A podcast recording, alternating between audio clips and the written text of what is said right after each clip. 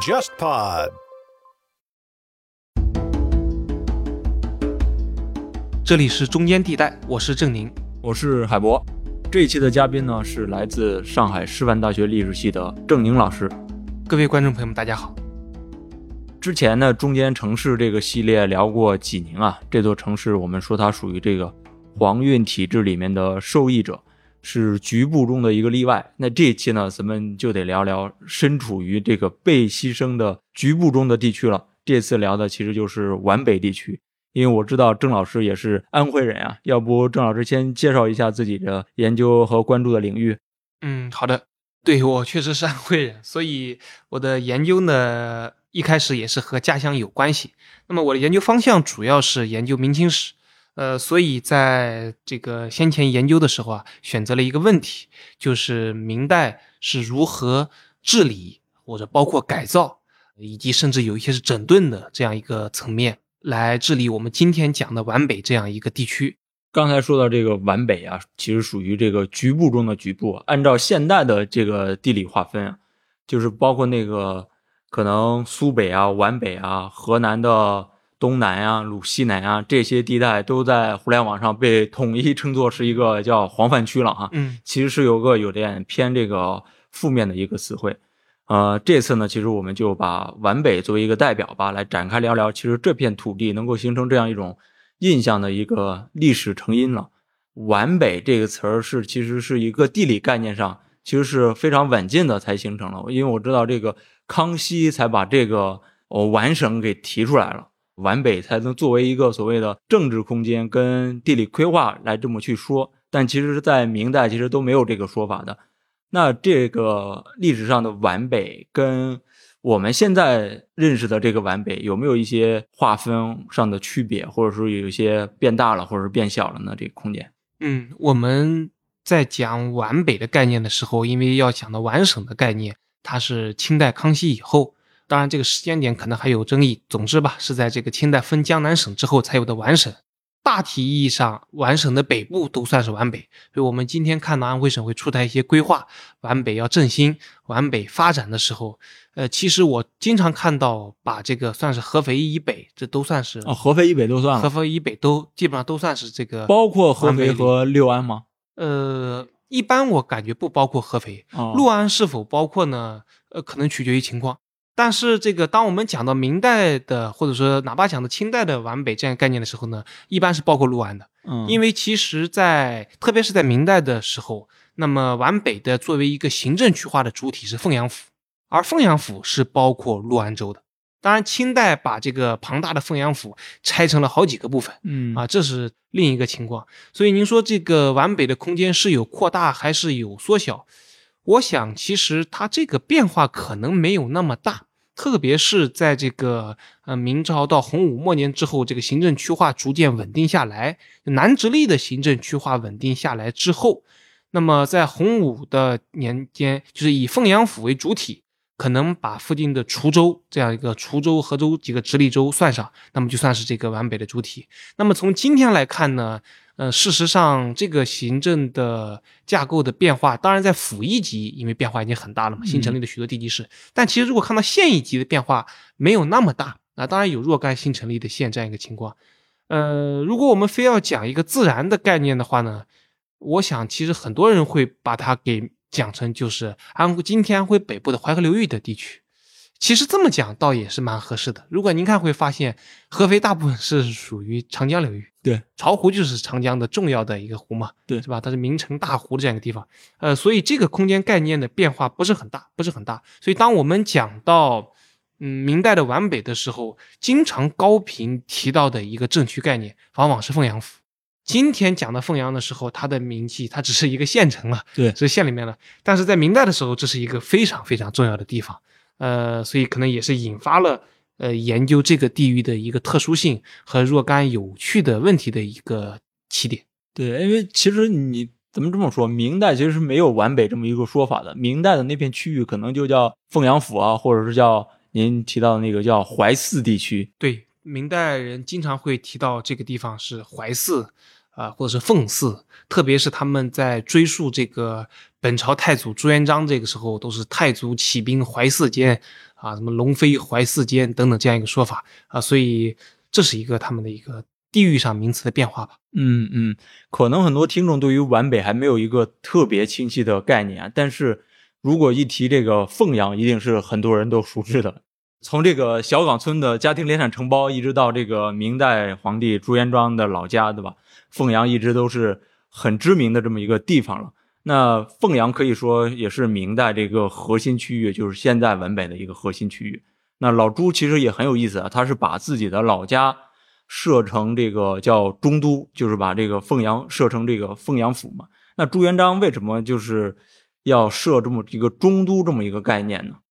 呃，首先要讲这样一个问题，就是朱元璋迁都，或者说是把都城从南京向北迁，这是一个朱元璋建国之后，甚至于是不是更早，我们也不知道，就长期存在的想法，就是无论有没有老家这个因素在里，朱元璋都想过迁都。那么为此，洪武元年，明军在北伐这个没多久的过程中，他就去过河南，看过开封。哦。那么当时朱元璋考察的情况是发现漕运已经不通了。我们知道都城不能不通漕运啊，江南的粮食运不上来，不算是，嗯，所以这就算了。后面你会看过太子朱标在去世之前考察过西安，其实也是一样的一个目标，就是向北迁都，这是朱元璋的一个既定的想法，就他早就已经意识到这个问题了。金陵啊，或者说南京这个地方作为全国性的都城，有他偏爱的一个方向。这是迁都是一个既定的想法，呃，其次呢，要讲一个问题呢，就是中都凤阳这个概念，并不是说朱元璋想把老家的地位提高一点，所以我把它给扒成一个中都，而是他真的想过在这里要建都，是认认真真的想在这里建都的。哦，呃，我们举一个例子可以跟您讲这个问题，就是明代建中都城。今天凤阳其实旅游文化发展的非常好，哎，可以推荐听众朋友们去看建好了国家考古遗址公园，就中都皇城整个非常之大。如果是整个算中都的外城，中都外城的城墙周围是五十三里。讲这个数字大家没有概念，但我讲一个什么大家有概念呢？就是北京城在嘉靖年间增修之前，整个的规模是四十里。就是说，在明代建国之后，全国第一大城是南京城，第二大城就是中都城。哦，你就可以想一想，他是认认真真要在这里建的，规格很高，对比元大都的都都要大。就是他真的是想这建都的，而且你可以看到洪武初年，就是他并不是一个单纯的想把这个地方地位提一提，而是按照都城的规模来建，调集了全国的工匠、人力、民力，按照京城的规模来建成。今天中都凤阳出土了很多字砖，就明朝人会在这个砖上刻上谁谁谁哪里哪里哪里烧的这个字砖。对对对。大家如果旅游在很多城墙都能看见，中都的字砖就可以看出来自全国许多的地方。呃，所以他真的是想在这里建都城的。至于他为什么是要在这里建都城，朱元璋自己有过一个很明确的讲法。他说家乡当时还叫临濠，凤阳是先有临濠，后来改临濠府为中立府，后来又改的凤阳府这个名字。他说：“临濠这个地方前江后淮，就是南面是长江，北面是淮河，以险可治，就是有这个天险可守，还有以水可漕，嗯，漕运可以通嘛。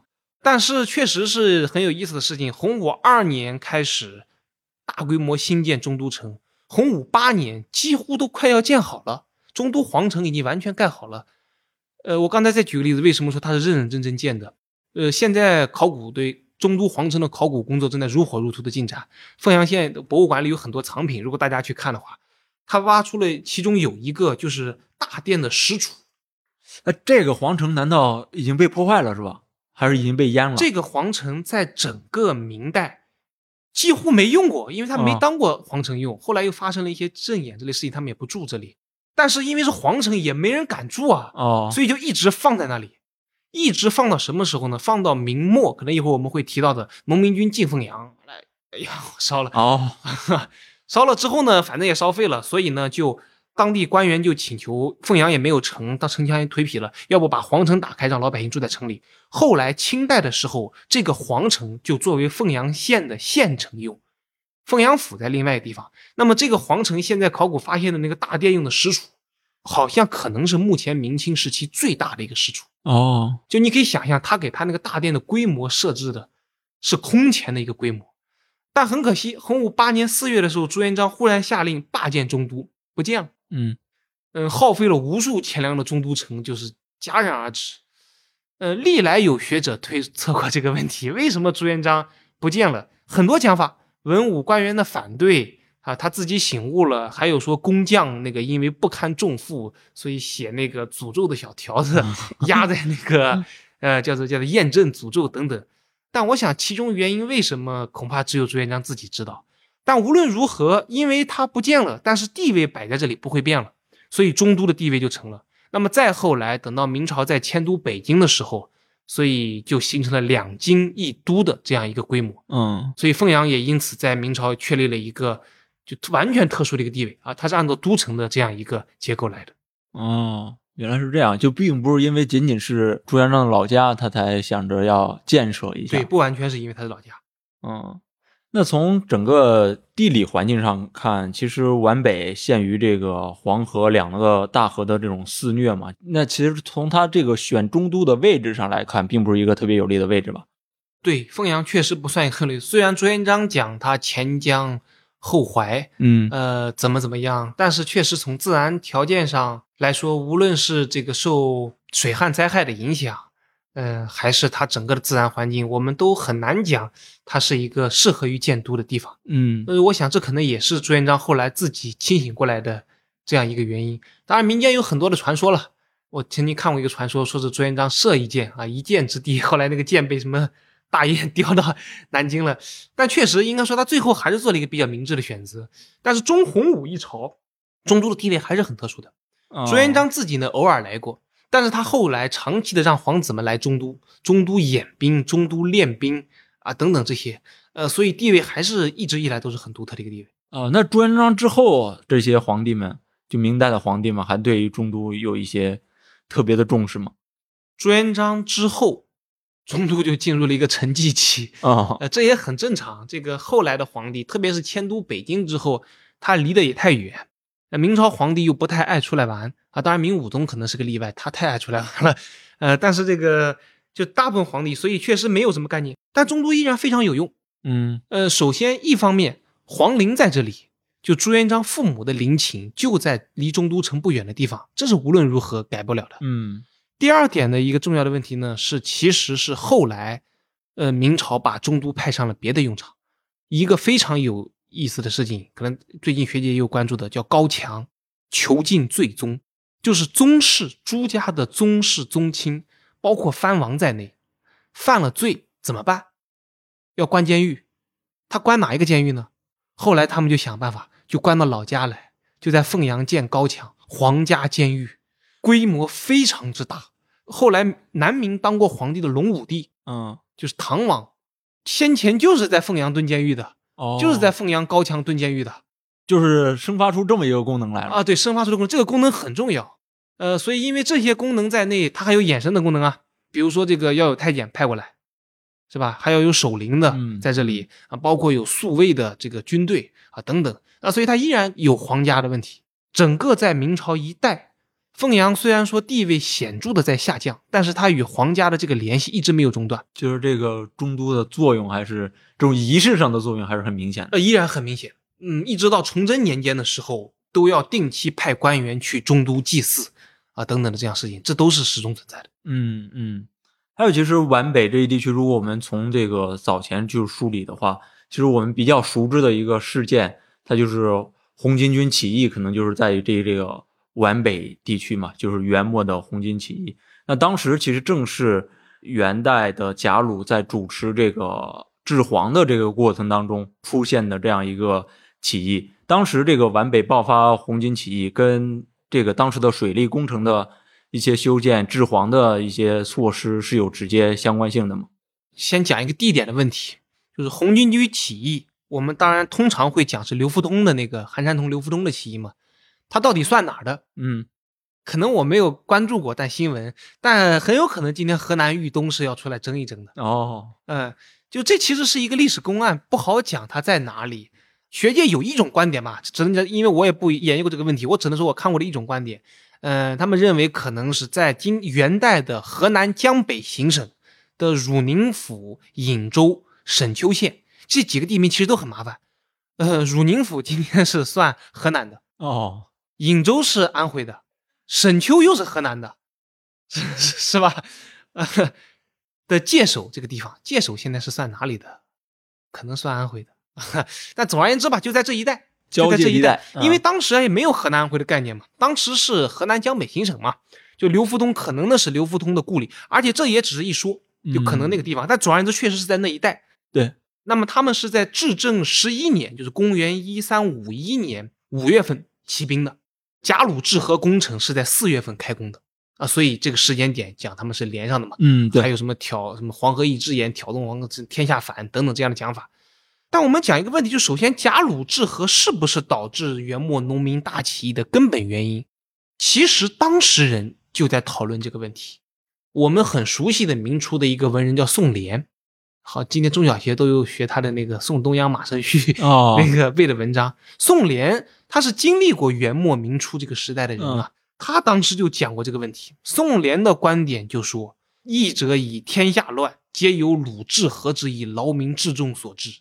其实不然啊！”他就说元朝灭亡是有必然性的。啊我们都可以想象他讲会讲哪些必然性，是吧？什么上下因循，怎么等等这样的问题。应该说，宋濂讲的这个大范围上讲是没有问题的。八十年代研究农民战争史的那些老先生们早就提到一个问题，就是说这个河南红巾军大起义的根本原因不是贾鲁之河，是元朝的黑暗腐朽统治。我想这没有问题的。更具体的讲呢，也有证据，比如说中原一带，从河南到山东，它的农民起义，其实我们刚才讲红巾军起义是在一三五一年爆发的，十几年前一三三几年的时候，像山东益都、河北真定就已经连续在爆发起义了。嗯啊，所以红巾军起义也可以说它是有迹可循的。就如果没有贾鲁治河，淮泗一带也不会安宁，而且当时就已经不安宁了。但是确实，贾鲁治河起到了一个导火索，或者说点燃了火药桶的作用。其实这个事情，我们后人好像洞若观火，当事人也是一样，在讨论要不要治河的时候，贾鲁是坚决主张治河的。当时元朝的工部尚书陈遵就坚决反对治河，当然后来结果是陈遵失败了，被贬官贬走了。陈遵反对的原因其实就是认为当时的政治、经济和军事形势不适合大起民夫去治河，会把百姓给逼反的。但是最终元朝没有采纳这个意见，嗯那么贾鲁去治河，这果然贾鲁治河动员了大量的民夫，是吧？不同的时代不同的记载，像曹木子说二十多万人，更生外史说是二十万人的，反正总之很多吧。呃，确实是激反了这样一个问题。所以我想，就是贾鲁，我们今天对这个人评价的时候会讲他是治水专家。我记得之前在哪里参观的时候看到一个贾鲁塑像，就是嗯说他治水有功嘛。呃，但确实在农民起义这件事情上，这件事情不能完全归咎于贾鲁治河，但是它起到了一个导火索的作用，这是无可置疑的。嗯嗯，那朱元璋其实自己当初也是类似在这一片区域嘛。那他小时候也逃过荒，也挨过饿，也深知这一片区域其实自然地理环境并不是多好。那他搞了这个凤阳府之后，其实还是比较这个对于建设上还是比较上心的。他当时搞过移民，也是在做这种水利工程。我不知道当时在这个洪武年间，皖北的包括生态啊、社会环境，经过这种治理，有没有做出改善呢？对朱元璋早年的经历很坎坷，他自己给他父母写的《皇陵功德碑》就很值得一看。就是他父母后来要立一块碑，那么先让文臣写，朱元璋感觉没有写出他当年有多么痛苦的苦难的过往，他就自己写。呃，如果大家去看，可以找出来，非常的痛苦，就是瘟疫、灾害，然后家里人陆续病死，就剩他和他二哥一个人，就分头逃命去了。对，那个非常的可怜。基于这样一个情况，确实，嗯，而且我想学界也是一种观点，就朱元璋是一个家乡情节，甚至于不好的说的，可能有点小农情节比较重的一个人。他确实很希望把家乡发展起来，特别是明朝初年的时候，有两件事。就明朝初年的时候，怀仁的地位很高啊，朱元璋和开国将领们那全都是这一代的人啊。嗯就当时南京城有个话叫“马上短衣多楚客，城中高妓半怀人”，开国将领们全是这一代打出来的这个公侯们啊，这是一个。第二点呢是明朝初年有大规模的官方移民的活动。我们今天讲的很多的移民的词，比如洪洞大槐树，那就是跟明朝初年的大规模移民是有关系的。所以在明朝初年的大规模移民中，凤阳府成为了一个重要的官方组织的移入地。嗯，当然，它也具备移入的条件。你可以想象，它经过战火的摧残，这个地方肯定是移入条件的。整个洪武年间，凤阳府的移民非常多，而且不停的在移。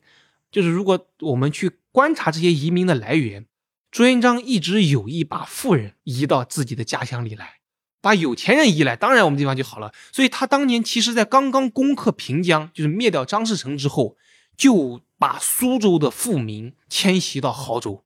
但一方面是他可能担心这些人不老实，但另一方面呢，就这些人也有钱，我把你直接移到我们家去，是吧？家乡发展好。那么此后他一直在移，而且大量的把江南的老百姓移来。啊，当然也有移不同的，还有把这个晋北的，就是山西的也移过来过。呃，移民最高峰的有几次，洪武六年，这是和中都城的建设相伴的啊。对，洪武二年到洪武八年是中都建设嘛。洪武六年的时候，把晋北、山西北部移了三万，将近四万人，三万九千多口移到中立府。洪武七年，中都建设的高峰的时候，迁徙了江南的十四万，这个江南民十四万。迁徙到中都，所以你能看出他的一个很急于要把家乡这里充实起来，然后充实满的这样一个做法。哪怕是在中都被废掉之后，大建中都之后，朱元璋依然在不停的往中都移民啊，整个洪武年间没停过。学界有统计，曹树基先生在做人口移民的统计中统计过这个问题，就是他的观点是。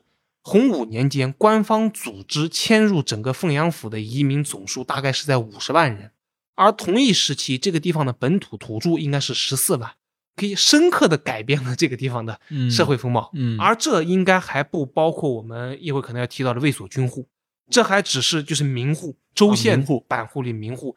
如果加上大量的卫所军户，这个移民的比例是非常之高的。我们看明代地方志中经常会讲的土户、客户。明初的时候，土户客户的比例一度会很悬殊的，其实就这样一个问题。那但是你刚才提到，就有没有把这地方发展好，其实是一个比较可惜的事情。我们今天其实大家都知道没有发展好嘛，对，是吧？要不然不会有那首《凤阳歌》啊，说凤阳到凤阳，凤阳本是好地方啊，自从出了朱皇帝，十年倒有九年荒了。可能我们讲一个问题，讲科举是一个比较有意思的例子，是。其实啊，讲科举要讲一个问题，这是科举史研究目前经常存在一个问题，就是很经常会有人问一个问题，就你能不能给我算一算，我这个地方明朝到底出过多少个进士？小地方可能还好算，一旦像凤阳府这样，凤阳府在明代稳定了之后有五州十三县，如果是明前期算的话，它有二十三四个州县，我们取这个早期点的二十三个州县。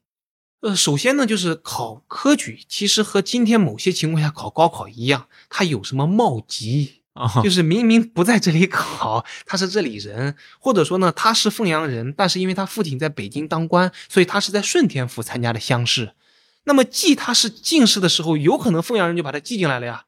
我们这里光彩，其实顺天府也会把他记进来，你是在顺天府参加的乡试呀，啊，这还是光明正大认可的。那么还有故意那种。明朝的高考移民选来移的，这也有可能，所以这是一种。第二种呢，是明代的，是分军民将户的，特别是军和民。卫所这样情况下，卫所考中呢就变得很麻烦。当时的颍州，今天的阜阳了，颍州卫，那么驻扎在就今天的阜阳城里了，但是他归河南都司管。正统以后，颍州卫的生源在河南参加乡试，你说他该算河南的，还该算凤阳的呢？你算河南的，人家明明从生到死都在颍州城里长大的啊，所以这个统计我只能讲就是不会太精准。但是我做过一个统计，这是一个放大的统计，大概能放进来的我们都把它放进来。为什么我都把它放进来呢？一会儿我们讲比例就知道了。我们都把它放进来，就是二十三个州县，整个明代产生了将近五百个举人，你感觉不少吧？但是我们要讲这个问题，二十三个州县产生五百个举人，镇江府。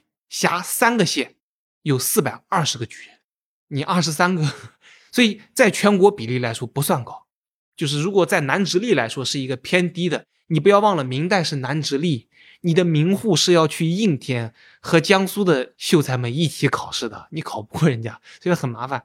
举人二十三个州县，把它扩大了算，大概是也不到二百个，一百八十多个。一百八十多个这个数字是一个什么数字呢？如果跟科考的大户比的话，不到昆山一个县啊。呃，所以这样对比，你就知道我为什么把它放大了算。你放大了算，你还能放大了算还显得小，放大了看成绩也很一般。放大了，对你，那你何必把你缩小了看就更不怎么样了。对，呃，所以从这个角度来看，就至少无论是我们今天知道的歌谣听到的，还是从别的角度来看呢，就是朱元璋试图过，明初试图过，一定要把家乡给建设的富丽堂皇。嗯，啊，他经常讲这样的话，包括这个在凤阳给各个那个开国功臣建府邸，都见过这话。但是结果不是很理想，无论是社会经济发展的结果，还是文化生态，其实都不是很理想。对，其实科举在我们现在用这个科举数字来评判，其实是一个很好的指标啊，其实是能非常能考验一个地方治理能力、这个经济文化水平，它的各项指标，其实用这个 举人的数量，其实是一个非常好的评判维度了。你会看到越富裕的地方，往往考中的人越多。对对。嗯，其实既然刚刚提到中都有这样的一个移民，有这样的配置，有这样的这个行政级别，那其实还有很相当数量的这种驻军也会参与进来。但这些驻军也会参与漕运，又负责这个看管这个皇陵这些。那可以聊聊，就是有这样一支长期的军事力量的驻扎，它对于皖北的地方治理又会有一些怎样的影响呢？嗯。呃，首先我们要讲一个问题，就是明代的卫所军是它随着制度发展的过程之中，逐渐的变得与我们所理解的军队不太一样了。嗯，就明初当然刚建的时候是这样的，就打仗你可以看从卫所领兵出征，但是到了明代的其实明中叶之后，学界会用一种词“卫所军户的民化”，卫所的地方化。就是说，他可能他实际承担的军事职能没有那么强了。一个比较就是笼统概的一个讲法呢，就从卫所制向募兵制的一个转变，就他们其实不再作为职业军人而存在了。但尽管如此，他们依然是一个独立的体系。嗯，而且他们承担一些特殊的任务，比如您刚才说的，他们要承担漕运，嗯，还有像搬军啊等等这样的特殊任务。所以他们后期很难把他们作为军队来这样来看了。顾城先生说：“这是明帝国疆域的两套管理体制，这是一个经典论断。就是明帝国疆域内，它一套管理体制是民政体系的，布政使司、抚州县；一套管理体系是军政体系的，都司、卫所。在大部分地区，特别是我们称为叫富里地区，就内地吧，嗯，军事边防压力比较轻的地方，卫所的设置不太密集，所以它的影响力相对来说会小一点。”但是中都的情况比较特殊，在洪武初年，为了建中都的时候，朱元璋一度开始设置过，要把二十一个卫的军事全部都搬到中都来，按照京城驻军的规模来做。哦，呃，后来当然中都不要了，但是依然是一个高级别的驻军，有八卫一所，并且设立了一个都司的级别的，就是中都留守司。我讲八卫一所，可能大家没有这样一个概念。我们举个例子，大家就知道，就是。皖北这样一个地方有十七个卫，两个守御千户所。同一时期承担海防压力的浙江都司十六个卫，四个千户所，没有他多。福建都司十一个卫，更没有他多。福建行都司再加上也就是十七个卫。广东都司是十一个卫，十三个所，也没有他多。呃，如果是类似的副理，就是没有边海防压力的，嗯，比如像江西，你看江西环一圈都没有边海防压力嘛。江西就设了五个卫九个所，嗯，还没有凤阳一个城的兵马多。呃，我们做过一个统计，在成化年间，明代中叶的时候，凤阳府内的军民人口比例大概是一比三。所以在这个地方上生活的相当多的一部分人，四分之一的人，他们是属于在军队管理体系里面的。呃，所以这就使得什么问题呢？就是第一，就是在地方管理中，卫所、军政或者说军政的因素是不可忽视的。嗯。你无法忽视掉这么多的土地和这么多的人口嘛？第二点呢，就是军民之间的交错变成了一个不可避免的存在的问题。尽管明朝的制度设想是民管民，军管军，对，但你可以想象，把他们错在一起，肯定会出问题的。军民打官司怎么办？而且随着明代中后期卫所制度的衰败，军队的屯田被老百姓买了怎么办？所以这个其实会造成了许多的地方治理上的一个困难。嗯比如明代中期要设立兵备道，很多时候就要协调这样一个问题。那么其实这类问题在很多地方明代中后期都有出现，特别是随着卫所制度的衰落，很多地方都有出现。但是皖北或者说凤淮泗这个地方出现的一个特点在于哪里呢？在于由于它的卫所数量多，势力强，所以当很多地方我们看到出现这种卫所的势力弱化，好像都要被抚州县兼并了这样一种感觉的时候，它这里不是。他有的时候他的势力表现得很强，他好像很有政治资本，和这个地方争夺。其实这样其实是改变了一些地方的一些社会结构，是发生一些会有变动吧？，对，其实是一种社会改造，是明代产生的一种社会改造。嗯，朱棣其实定都这个北京之后，其实非常就很依赖这个整个运河的这个流通了嘛，因为皖北地区又跟黄河运河之间的关系就勾连起来了。那很典型的例子就是潘基训就开始治理这个黄河嘛，他是好像就修建那个高堤啊，他本意是可能，嗯，一个是为了这个治黄保运，一个是为了保住那个皇陵，就是四州城。其实我们从结论上看，似乎这个潘居信的治水是不是很成功的？因为他好像这个工程没完多久，就是四州城就开始经受这个洪水的这个考验了，民众就开始这个背井离乡。嗯，就刚才您提到这个凤阳府，在那个洪武年间还是一个移民的城市，那逐渐的就变成了向外这个移民的地方了，开始背井离乡这样一个过程了。刚才我们讲到潘巨信治河，我们今天都属于束水攻沙的这样一个方略嘛，是吧？呃，其实你很难直接断言它不成功。嗯，就是当然站在四周的角度来说，当然不成功。嗯晚明的时候，四周曾经掀起过一场电城运动，大家到处扛土，然后把这个整个城，你很难想一个事情，把整个城往上垫，垫高个一点。呃，所以确实是对四周损害很大。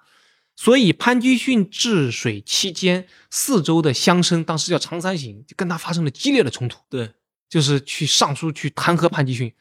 常三省弹劾是用什么方法弹劾的呢？其实是说潘基训治河，水淹了祖陵。明祖陵是朱元璋爷爷奶奶的陵。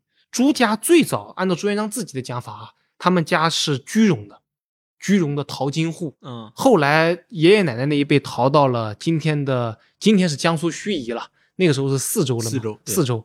然后呢，到他父母的时候呢，又跑到了这个今天的凤阳，凤阳凤阳这里啊、所以他爷爷奶奶的墓是在祖陵，那当然也是大明王朝的龙脉了。对，那是龙脉。呃，所以其实常三省的这个攻击非常有力。他在弹劾潘基训几次都没太成功的情况下，大概是在万历六年的时候发大水，水又淹了四周城，然后常三省就写奏书，说是水淹了祖陵了，已经把祖陵给泡在水里了。当时潘基训吓坏了，啊，潘基训那个那个奏书马上就是不胜害汉之类的话。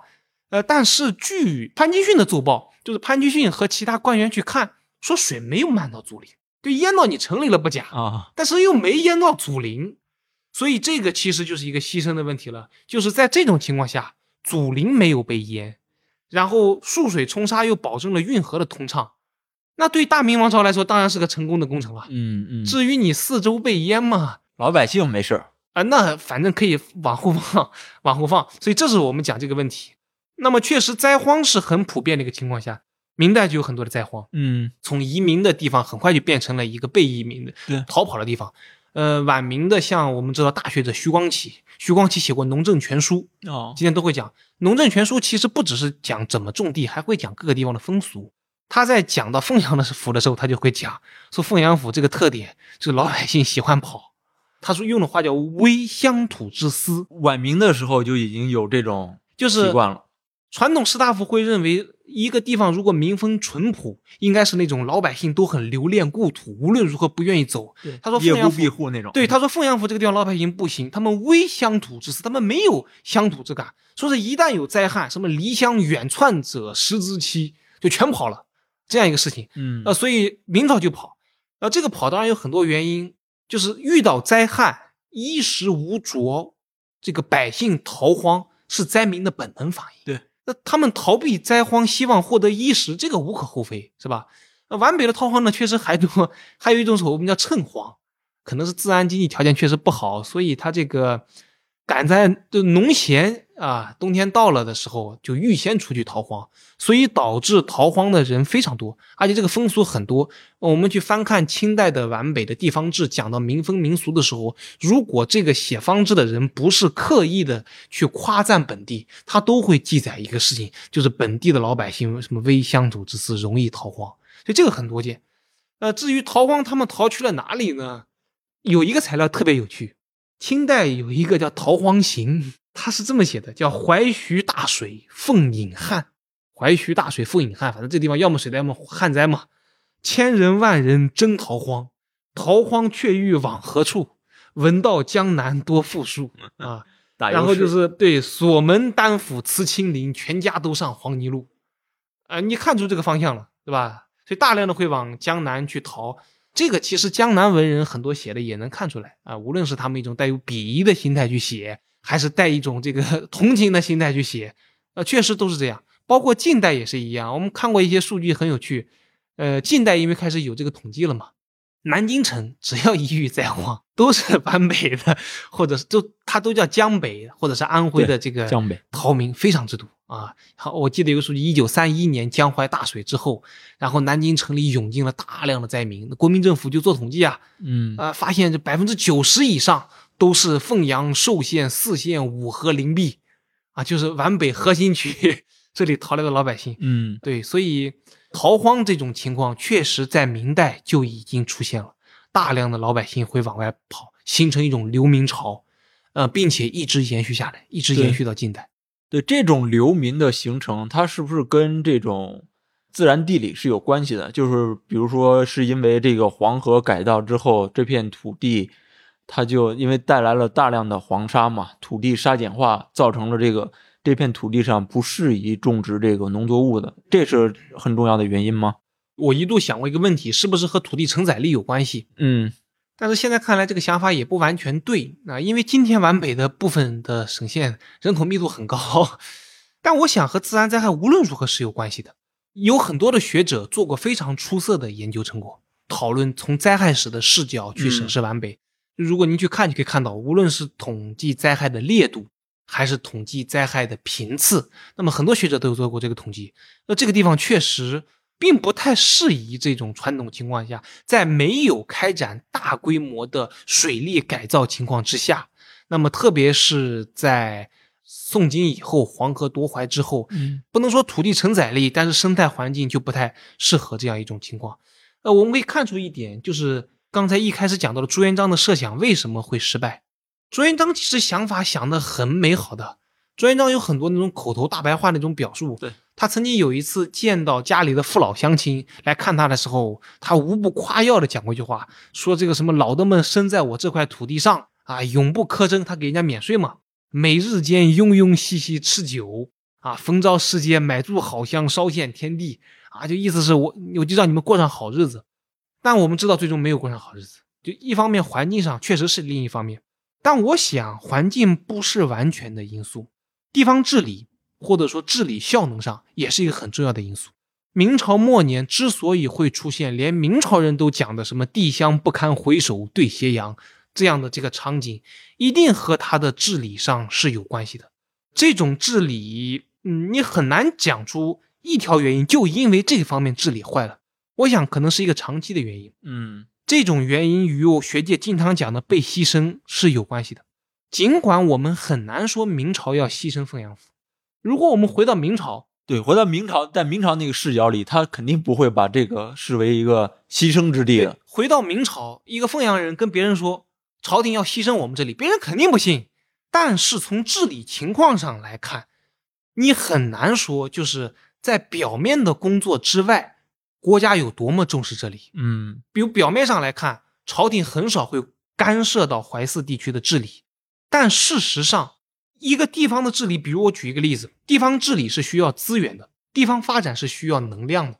但淮泗你会发现，他在明代的时候，很多地方大工程不是不想干，而是一直干不起来。比如说，我做过一个研究，中都城那个城墙颓圮了之后，一直想新修一道城墙，修不起来。原因是什么呢？没有钱，没有人。那么可能你会疑问了，明朝官方也在问这个问题，全国都能修起来，凭什么你就修不起来？那当然，它一方面它大，另一方面是什么呢？其实就是一种中央政府汲取地方的资源，这与怀寺独特的社会结构是有关系的。就比如说我们刚才提到的一个问题，就是它这个地方的军事化的卫所非常多，嗯卫所就占据了地方很大的一块资源，而卫所这块资源是抚州县很难整合调动的，至少土地资源是这样的。人力资源也是一样呀，嗯人力更难。卫所的这些人要承担中央的漕运，要承担搬军，这不是你能调动的。凤阳这个地方就经常在讲一个问题，就是我们这个地方要修公共工程，能不能让今年的搬军不要再去做工了，留在本地干活，行不行？哦就是这种汲取地方资源，客观上也是一个问题。就你可以想象，一个地方的资源在不断的被汲取，然后它的自然条件这种禀赋又不是很好，它怎么能够发展呢？另一方面呢，其实我想这个也和什么有关系呢？就是在官民力量的对比上，从明朝初年就形成的一种官府强、地方弱、中央强、地方弱的一个情况是有关系的。就这当然是一把双刃剑，王朝统治的强化有利于地方的稳定，但另一方面呢，它又会干扰地方行政的运作，而且往往会成为一个我们有时候讲叫政策试错，或者说是一个被牺牲的一个试验田。就是当你会发现国家一定要牺牲掉一部分地方的利益的时候，谁的反抗比较弱，那么可能就牺牲谁啊。嗯那么不好意思，你的反抗就是比较弱。你无论是科举士绅你也少，为什么常三省就是斗不过潘基训嘛？对，你就是你们四周的乡绅，你们就是斗不过呀。你如果说把这个被牺牲的换到苏州府，你看看潘基训会不会被拖下水？那个治理苏州的那些官员们想做一点事情，当地的乡绅能给他出一万个绊子，退休的阁老都给你搬出来。嗯呃，所以就是这样一个，其实就陷入了这样一个一个一个怪圈。当我们讲这个问题的时候，其实跳脱一个视角，就是我们今天都很同情，包括我是安徽人，我也会想这个问题，就是被牺牲嘛，那凭什么就我在受穷嘛？我看今天有经常讲这样一个问题，就是就是洪水凭什么淹我这里嘛，是吧？但是从朝廷、从中央的视角上来想啊，我们跳脱于古人的思考，不考虑利益站位，那么从国家的视角上讲，他要追求一个利益最大化嘛？那么在他的利益最大化面前，那就是其实就是一道取舍题、加减法。嗯就像潘基训治水一样，明朝要保证运河，在保证运河的情况下，又能勉强保证了祖陵。这个时候，你再去谈四周城和或者其他城的这个安危，对于国家太奢侈了。哎，对，他又不能说我都要，对那总要牺牲一点。那么到了清朝了之后，因为连祖陵也没必要了，他就更肆无忌惮了，啊，是吧？所以你们看到清朝的时候，干脆四周城被洪水淹掉了，对，淹到下面去了，明祖陵也被淹下去了。他的目的就更直接了，我直接保运就可以了。你对，我连四周都不用要了。对，就其实明朝的时候，潘岳勋想，我还顾及一点你呢，我不能把你阉了。这其实是一个就从王朝全局出发的整体利益观。那么很遗憾，就是他被他被他被阉掉了。那对于地方来说是一个灾难。那么从中央的决策来看呢，又是一个冷酷的行为，确实嗯如此。其实苏北地区承担了在当时像那一些泄洪区也好，或者是行洪区也好，那皖北地区是不是它经受这种洪水的压力是相对来说比较小的？呃，相对来说，皖北的洪水压力确实没有苏北那么大，客观上讲，但是也好不到哪里去。这个道理好理解，大家都拴在一条淮河上，那肯定是越下游越糟糕嘛，水淹到下面出不去了。但是你说中游能好到哪里去呢？至少黄河哈，你你是黄河的下游，啊，对，就大家都好不到哪里去。当然，这个在过去没有彻底治理之前，就是你更糟糕一点。但是呢，我也好不到哪里去，而且皖北呢遭受的旱灾的情况还要更严重，水都流下去了之后，所以这个你会看到很多皖北的方志会讲旱黄平人，就是旱灾和蝗灾其实更加困扰皖北地区。这就是我刚才讲的一个问题，就是地方上一直缺少能力来兴建大规模的水利工程，跟这个也有关系。那么在传统时代没有大规模的水利工程，留不住水，那么就容易出现旱灾的这样一个情况。那其实很多研究也提到啊，就是长期的这种自然灾害，其实让皖北啊，呃，甚至苏北这种地区民风大变嘛。嗯，呃，您觉得这种叫民风大变，所谓盗匪猖獗啊，很多这个流民、乞丐各种都出现了。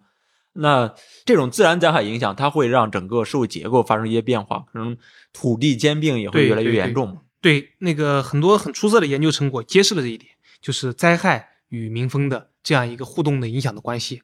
那但我想呢，如果把时间放得更早，放到明代的时候呢，它其实是有一种重建与改造的过程。因为我们刚才提到，从明初的人口结构，你就可以看出来，其实整个地区经过了一个像人口的换血式的一个改变。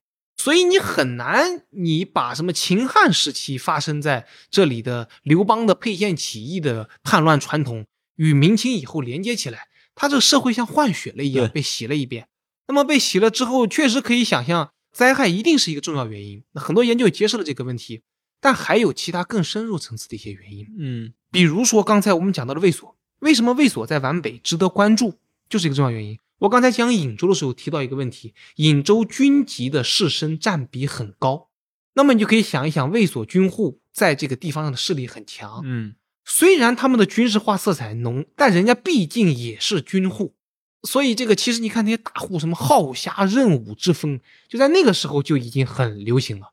我看过一些这个家谱，你会看到那个家里面出了好几个祖孙进士。讲自己家家族的时候，都要从我们家祖上是武官开始讲起，所以后代都要学会骑马射箭，就这也是一种风气。就我一直讲一个社会现象，它不是单一因素影响的，它是多重因素堆叠的。比如说喜欢参加武举，不喜欢参加文举，嗯，乃至于地方官没有办法，就要抑制，叫控制名额，不让这个小孩子都去参加武举。就你们都是准备去考一个武状元的，没有想考文状元这种事情，所以这应该是一种堆叠的效应。哦，哎，那其实这个从中央政府的一个观念上来看，他们当然也知道说这片地方如果是一个被牺牲的地方，那自然他要去做这种管理也好，然后他也会担心类似的叛乱从这此地经常发生嘛。那如果说经常是盗匪猖獗，经常是流民遍地，那他也会想着去怎么去治理这些事儿嘛？治理上其实有一个问题，就是我们过去也不能说是误区，就是会有一个想当然的想法，当然这是常见的问题，就一个地方越穷越乱，越危险，越难治理。嗯，但是大家想一个问题，会不会有一个地方越穷越稳定，越好治理呢？穷和乱未必直接关联。就是如果官方的压力足够强的话，嗯，那么事实上这个地方是可能会出现贫穷且稳定的。就是当地方上没有能够反抗的情况下，他贫穷，他的选择是去逃荒。特别是像皖北这样一个通衢之地，他的老百姓可能会有一种想法，就是我穷了之后，他不是想我造反，是我去江南讨食去。嗯，呃，这个在相当一段时间里其实是存在一个情况的。明代对皖北的治理，长期以来呈现出一个我们讲叫官府强、民众弱、中央强、地方弱，是以官府的权威维持一个地方的治理。老百姓怕官员，啊，地方听官员的指挥，官府让干什么，就地方上很。我们经常看关注地方社会的时候，关注一个双向的效应，嗯，就是政策作用于地方。然后地方反作用于这个政策，这个情况，比如在江南就常见到，江南的士绅力量很强啊，是吧？就是我觉得你这个损害了我的利益，我不同意。我们在皖北经常看到的是政策下来一贯彻到底，就是没有一种反向的一种推导力，一竿子插到底。对你不能说是官本位，但是说官员的权威性很强。这样的话，其实对于地方治理的稳定来说是有好处的。嗯，他控制力很强啊，是吧？就有什么反叛，我马上就把你镇压掉了。至于你这个。治安成效是很高的，社会发展成效那是另一方面讨论的。那明朝其实一直都这个情况，所以我们看到这个地方，其实在明代的时候逃荒很多。你看叛乱呢，很少看到叛乱，我们一直都没有看到叛乱，都是外面的叛乱打进来了。但是这种依靠官方权威建立的地方统治，它面临的问题就是，一旦这个权威被打碎，那么就完蛋了。顾炎武曾经在清朝初年的时候，他说他游历北方。他发现，自明末以来，这个地方上凡是能够就是没有经过这种破败丧乱的，都是仰赖地方大姓维持。嗯，就是如果地方上有很强大的士绅的话，即便官府的权威不在了，这些老爷们也好，什么也好，他们也能把这个地方的秩序暂时的维持住嘛，就是不至于出现零元购了、打家劫舍了这种事情。但是皖北的情况不一样，如果官府不在了，那这个社会一下就乱了。所以，我们看到一个很有意思的事情，就是整个明朝统治的二百多年里，怀慈很穷，就大部分时间啊，但是他没有乱。崇祯八年年初，农民起义军啊，以这个风卷残云的这个姿态从河南打进来嘛，对一直打到凤阳，把这个地方摧枯拉朽的这个到哪里把人家官员杀了嘛，这个事情都办了，整个皖北一下就炸了锅了。就张献忠打进来，所有人都加入了张献忠队伍了。当时打进来不是张献忠，当时张献忠和李自成还是属于中层，但高迎祥带人打进来的，哦就整个农民军主力打进来，打进来之后，整个的官府的权威被摧毁了，官员都死了呀，你就看到整个皖北一下全部炸了锅了，全部乱套了，就是很明显官府的摧毁炸到了。但是这个摧毁你就看出一点，它是一种，还是我讲的，就它不是地方大姓有组织的这样一个。嗯，他也并没有完全加入到这个张献忠的，呃当然有不少人估计肯定参与农民队伍里，他是形成了很多叫土寇，呃，明朝的文书中会叫土寇流贼啊，流贼嘛，那就是农民军，土寇就是本地造反这些人，土寇和流贼还不是一回事，他们还互相提防，就是本地造反的这些人怕被农民军给兼并，他们之间也互相提防，嗯其实就是打成了一锅粥。你就会看到整个社会秩序崩塌了。呃，那么明朝当然试图过恢复社会秩序，但是明末这个情况嘛，一直以来也都不太很理想。清朝把这个秩序给恢复了。清朝是怎么恢复秩序的呢？其实，在我个人看来，与明朝没有两样。清朝就是高压管理。来了之后，把所有的反叛力量消灭掉，管你是什么流贼、土寇还是明朝军队，是吧？全部都给你消灭掉。消灭掉之后，委派官员开始统治，不能说是百分百，但是九成没有问题，照搬了那套以官府权威的统治模式。只不过所不同的是，明末战争之后，明朝的地方官很头疼，他们管不到乡村了。而清朝的地方官仰赖于这样一支强大的武力，他恢复了他的统治能力，他又重新能够管到这个地方了。其实，我想这也是我们看到的一个特点。清朝晚期的时候，当太平天国运动又是风卷残云的打进皖北之后，皖北又乱了套了，又出了各种各样的捻军。捻军捻军就是一伙一伙的捻子嘛，对吧？一伙一伙的捻军嘛，他不又是那种情况吗？是吧？就是官府占据权威和主导的统治是一把双刃剑。一方面呢，它的好处是，就是即便这个地方的社会经济发展不甚理想，但是由于在整个地方社会的力量对比中，官方的权力很大，我依然能够长期的维持社会统治，形成一种虽然贫穷但是稳定的一种局面。但是双刃剑的另一面就是，一旦这个支柱被打碎，那么这个社会统治就会陷入一个崩盘的一个局面，就重组起来就会很难，就很可能要洗牌重组，而不太容易出现那种就是很快年一年的重组的那对种，情况。它是有官府无社会嘛，它的这个社会组织是很弱的。哎，对，它的社会组织很弱。嗯，其实按道理讲啊，你其实皖北是老朱的老家嘛，那朱元璋的老家嘛，那两淮本身又是盐务的重镇，那我感觉啊，本身我们会自认为这他的士绅阶层应该是有一批很重大的这个士绅力量存在的。那为什么在皖北这片区域，甚至苏北这片区域，其实是都没有形成这种强大的士绅社会存在的？中间层这个官与民的中间层是没有存在的。对官与民的中间层，这一直是学界关注的一个重要问题。其实学界关注的不只是士绅啊，比如宗族也是关注的。其实我也注意到，最近这些年在研究皖北的时候，有学者提到过士绅，包括宗族的概念都有学者提到过。比如日本有学者写文章，他就提到这个在明末的动乱中，他认为这个地方的士绅精英起到了一个构建和稳定士绅秩序的一个重要作用。但这个观点是否成立呢？还值得再商榷一个问题。因为首先要讲的一个问题就是，他有没有足够的士绅精英啊？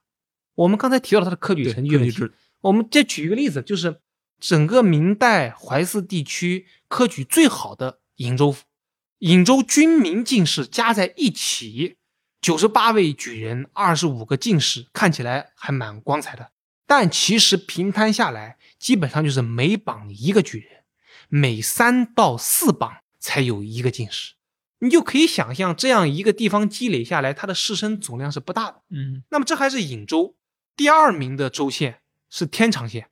天长县，如果我们讲到晚明的时候，万历四十年之后到明朝灭亡的三十年时间里，天长县一共有七个人考，两个考中进士，五个考中举人。其实那两个进士也在五个举人里啊，所以一共就是五个人。嗯，对，三十年多时间里，就五个人考中了举人以上的功名。在中央确实没啥话语权。对你不能说他没有士绅，但是指望，因为三十年是一代人了嘛。对。你就指望这五个人就能够构建一个很强大的士绅社会，有一点难为他了。所以你看那个天长县，我为什么举天长例子？天长的知县，清朝初年的天长地方志，他评价本地社会，他说本地既显世宦，又少豪强。这八个字非常重要。江南的任何一本方志都不会说我这个地方既显世宦，就鲜少有啊，又少豪强。江南是既多世宦又多豪强。但是皖北的这样一个科举其实考得很好的县，他说我们这个地方既很少达官贵人家族，也没有什么豪强大户，呃，所以其实是这样一个风貌。但是值得关注的一个问题是，事实上，我刚才为什么举明末？我做过一个统计，这个科举的列表的统计，它这个分布不是均匀的。其实真的是从明万历二十多年之后。整个皖北的州县，就总量上来说，还有一些局部的地方，比如颍州特别明显，它的那个科举的考试成绩是有上升的趋向的，而且很明显。呃，其中原因可能是个案的，因为与这一时期可能出现了几个大人物有关系，像张鹤鸣这个父子官做到一品的了，这个官，如果假以时日让他这么发展下去，说不定在颍州这个地方是会出现士绅社会的，我想是有可能的。就是他在二三十年里，那么就在这一个州里，确实是出现了十几位举人以上的，这个看起来就已经不错了，就已经能够拉到江南的这个中下水平了。但很可惜，时间太晚了。他是万历末年才开始崛起的，崇祯初年农民军就打进来了。嗯，打进来之后，颍州城破，这些士绅家族那就遭受了一场刀光之灾，对灭顶之灾。所以讲到士绅社会这样一个概念，就尽管他顶着很多这个光鲜的头衔，但是我个人的观点认为，有士绅，但是也有士绅组织和士绅交游。呃，你也不能讲他就没有士绅社会，但是那样一种能够左右地方、控制基层、达到一个就很强大的一个中间群体的这个群体，一直以来都没有形成。嗯，没有形成，很难看到。进入清代之后，其实凤阳府的包括颍，它是拆成了颍州府嘛，凤阳府的科考成绩更差了，因为你看那个四州城直接就淹了嘛，那这个完全就就可以，还不如明代，还不如明代，对，就更差了，所以就更没有这样一个情况来讲。嗯，那那没有这种所谓一个中间层，没有一个士绅社会，没有一个宗族社会的话，那底层民众的组织怎么组织呢？是不是参与秘密社会成了一个？很重要的，他们连接跟组织的一个过程。我觉得应该这样讲，不能说没有中间层，嗯，缺乏中间层，它一定是，它一定还是有的。但是这个中间层的能量和别人的能量不能比，对，因为我们所熟悉的那个士绅社会，应该是向上沟通，官府在明伦堂跟那个官老爷们都能坐在一起，然后都不用给行礼的是吧？我你是举人出身，我也是举人出身，对啊，我是治世的进士，就是是这样一种士绅社会。他也一定有地方上的小头目、小组织，这样也他也有，但是他就做不到向上抗礼，然后向下怎么样？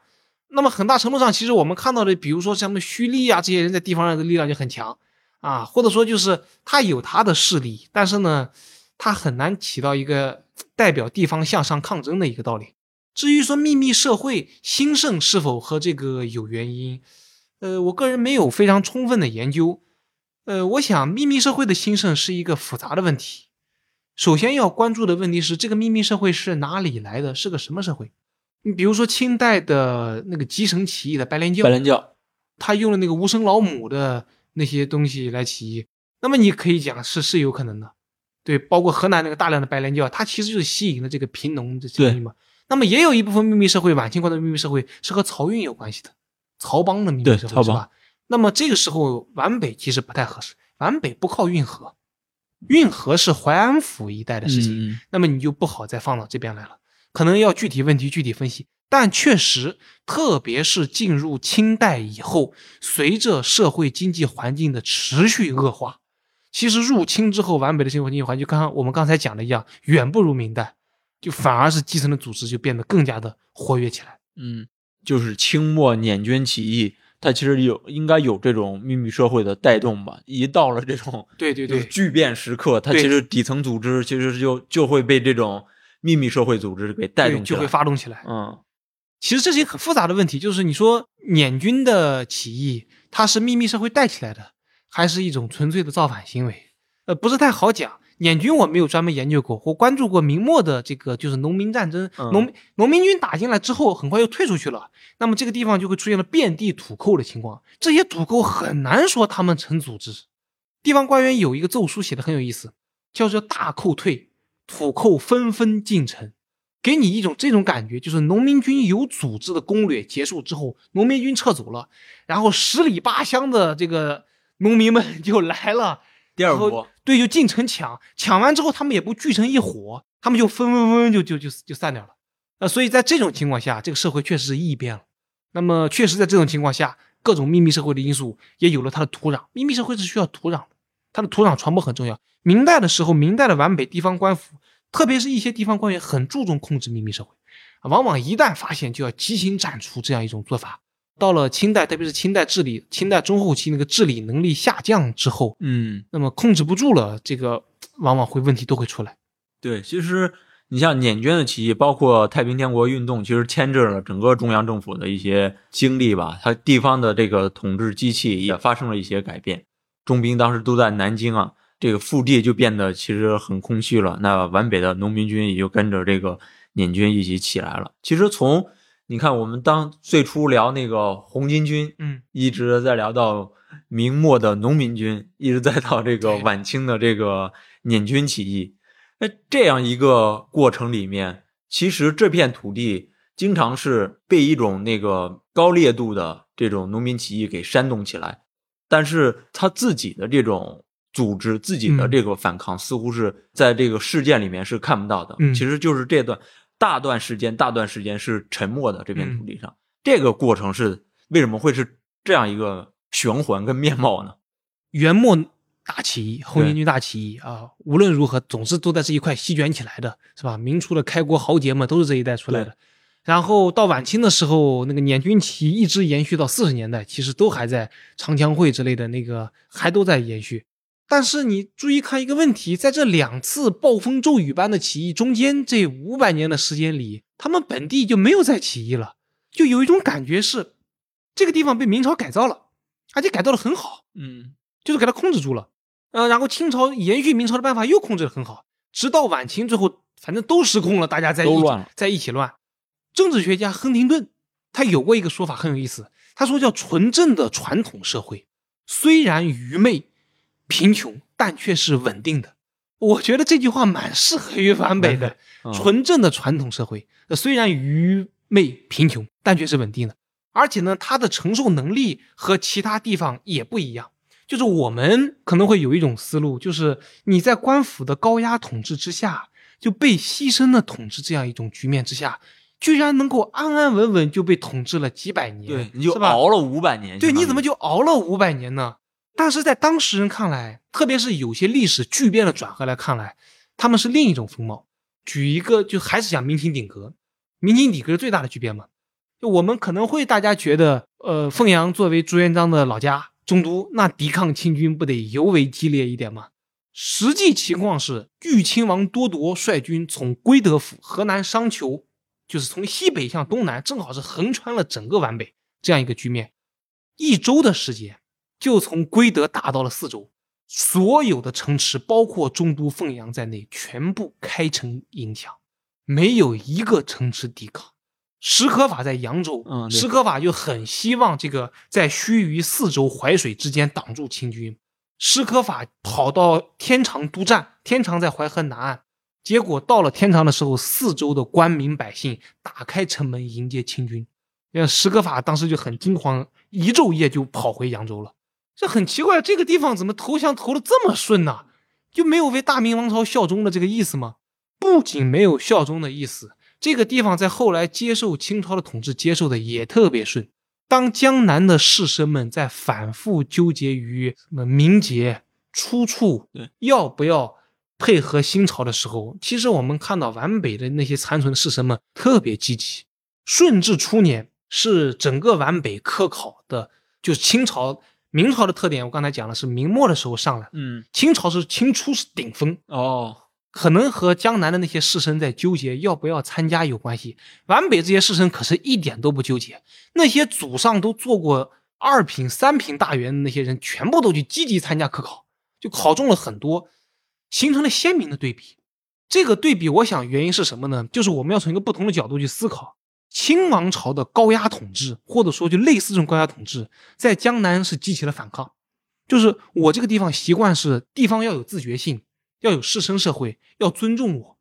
但是对于怀寺的官绅来说，一方面他过去的惯性已经养成习惯了，嗯另一方面就是特别是经过了明末的战火洗礼之后，就可能会有一种感觉，就是恶法胜于无法，哪怕统治的严酷一点。好歹不要再冰火打仗了。对清朝的统治是很严酷，那也比农民军今天杀过来，土寇明天杀过来，是吧？明朝政府军又再抢一通，那也好呀。就他们的接受程度还很好。那么至于入侵之后，其实我觉得就是这样一个情况，就是这个地方变得更符合那个亨廷顿讲的那样一个社会生态了。你可以想象，地方社会无论如何是想反抗的。他不能够接受这样一个现实，对，他会做出反应，他会做出反应的。你不可能他不会去反应的。就是我贫穷，我老百姓过不下去，他一定会反应的。但这个反应不一定是组织起来去反抗对抗。首先，他有组织吗？这就是一个问题。他有组织能力吗？就对他有组织能力吗？这就是一个问题，是吧？他可能是零零散散的。呃，其次呢，就是他的选择出路还蛮多。那么为什么会有这么多的逃荒嘛？其实你可以想象一个道理，就是。那老百姓一窝蜂的青壮年都逃出去了。刚才我们讲的还有趁荒的这样一个习惯，嗯，呃，其实都是一样。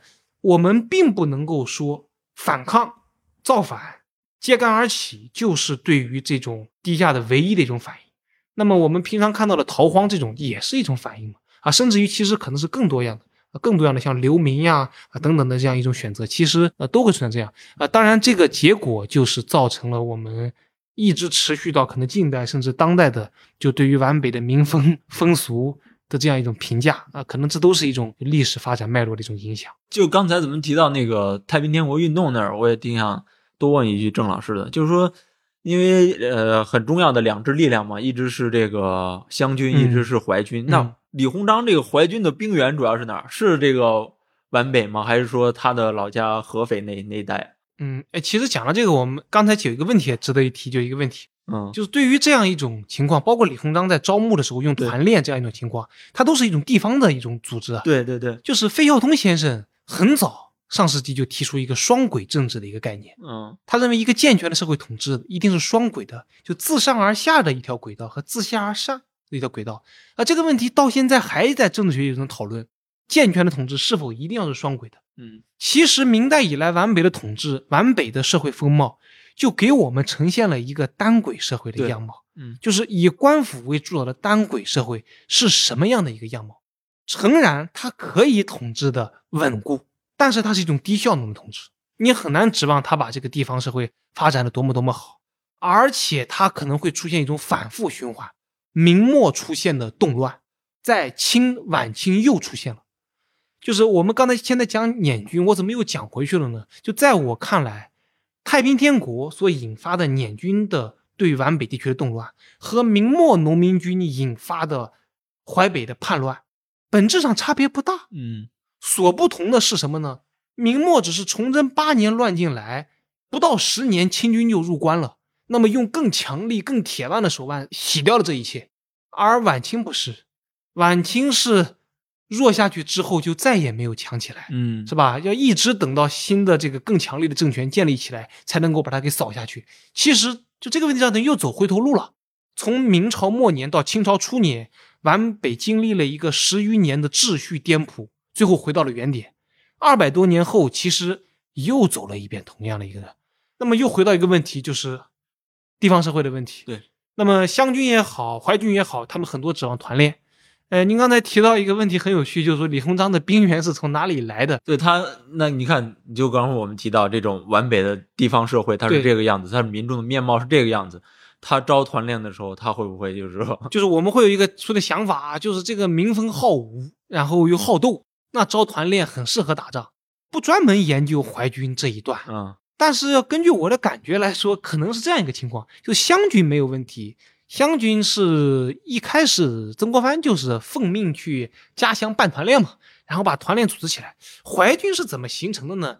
是应该是曾国藩的指挥湘军攻占了安庆之后，上海的士绅来求救，这个时候也是经过了一番博弈推诿，最后也不是推诿了，反正各种的博弈吧，就最后是把李鸿章带兵去救上海。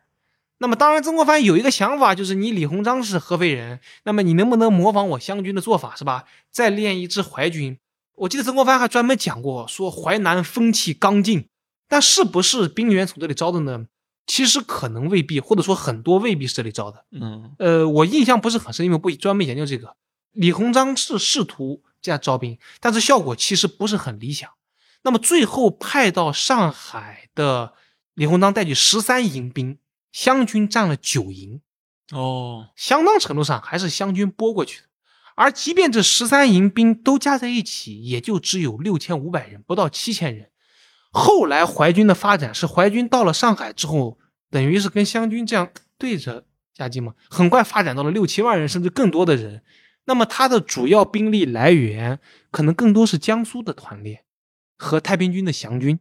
当然，至于你说后来有没有皖北的团练呀加入其中，我觉得肯定会有的。